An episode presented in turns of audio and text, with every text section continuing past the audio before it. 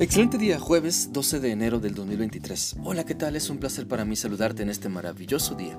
Te invito para que continuemos meditando en lo que la palabra de Dios nos dice en la segunda carta del apóstol Juan. Hoy leeremos el versículo 7, el cual dice así. En el mundo hay muchos que engañan a la gente diciendo que Jesucristo no vino al mundo como un hombre de verdad, de carne y hueso. Eso lo dice el enemigo de Cristo, el que es un mentiroso. Por medio de este pasaje Dios quiere que nos demos cuenta que la verdad no se puede negar, que lo evidente no se puede declarar como falso y que a la vez también nos advierte sobre no dejarnos engañar por personas falsas que buscan desviar nuestra fe y hacernos caer en el engaño. Por lo tanto, la verdad de que Cristo vino al mundo, concebido por el Espíritu Santo y nacido de mujer como cualquier otro ser humano, lo muestra la palabra de Dios y debemos creerle, anunciarlo, enseñarlo, porque es la realidad, es la base de nuestra fe, es el cumplimiento de la promesa de que Dios nos ha dado de enviar a su Hijo Jesucristo en forma de ser humano para dar su vida por nosotros y rescatarnos de la condenación eterna. Todo eso ha sido cumplido y está escrito en su palabra. Si decimos y creemos que Cristo no vino al mundo como hombre, entonces estamos diciendo que Dios nos miente. Estamos diciendo que lo que Él nos dice y promete es falso. Pero esto no es así.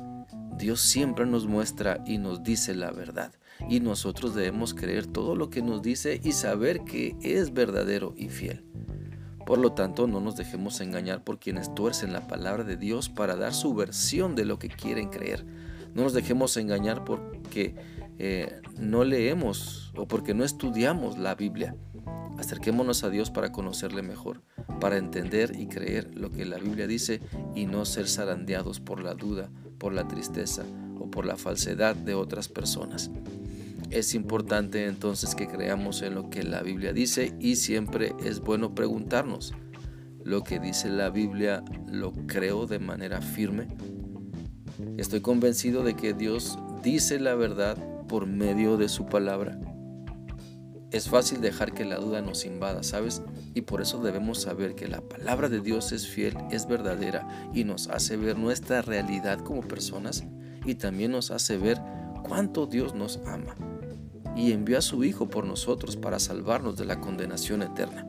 Así que te animo a poner toda tu fe únicamente en Cristo, porque Él es el único que te puede salvar y cuando crees lo que la Biblia te dice, entonces empiezas a cambiar por el poder de Cristo, empiezas a ser guiado por el Espíritu Santo para dar un giro completo a tu vida y ahora no confiar en las mentiras que habías creído siempre, sino confiar en lo que Dios te dice en la Biblia y tenerlo como la verdad máxima en tu vida.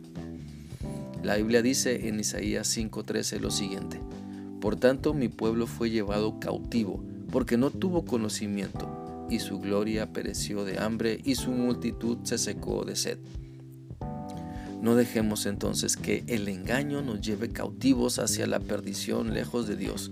No caigamos en el engaño de creer las falsas enseñanzas que con rapidez se esparcen por el mundo y aún por las iglesias. Seamos sabios en consultar a Dios, seamos prudentes en buscar la verdad de nuestro Señor. Seamos conscientes de que muchas personas tuercen lo que la Biblia dice para sacar provecho y así, bueno, aprovecharse de la fe de las personas.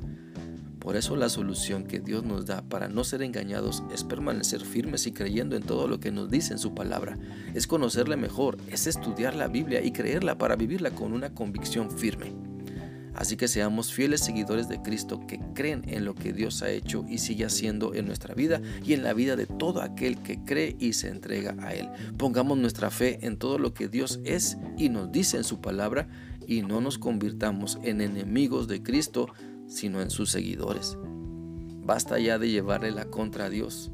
No podemos aferrarnos a los errores que hemos creído como verdad, pero no lo son.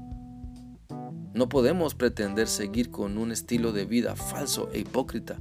Mejor dejemos que Dios transforme nuestro ser mientras creemos que su palabra es verdad y es lo mejor que necesitamos para disfrutar la vida que Él nos ha dado. Espero que esta reflexión sea útil para ti y que sigas meditando en la importancia de que le creas a Dios todo lo que te dice en su palabra. Que sigas teniendo un bendecido día. Dios te guarde siempre. Hasta mañana.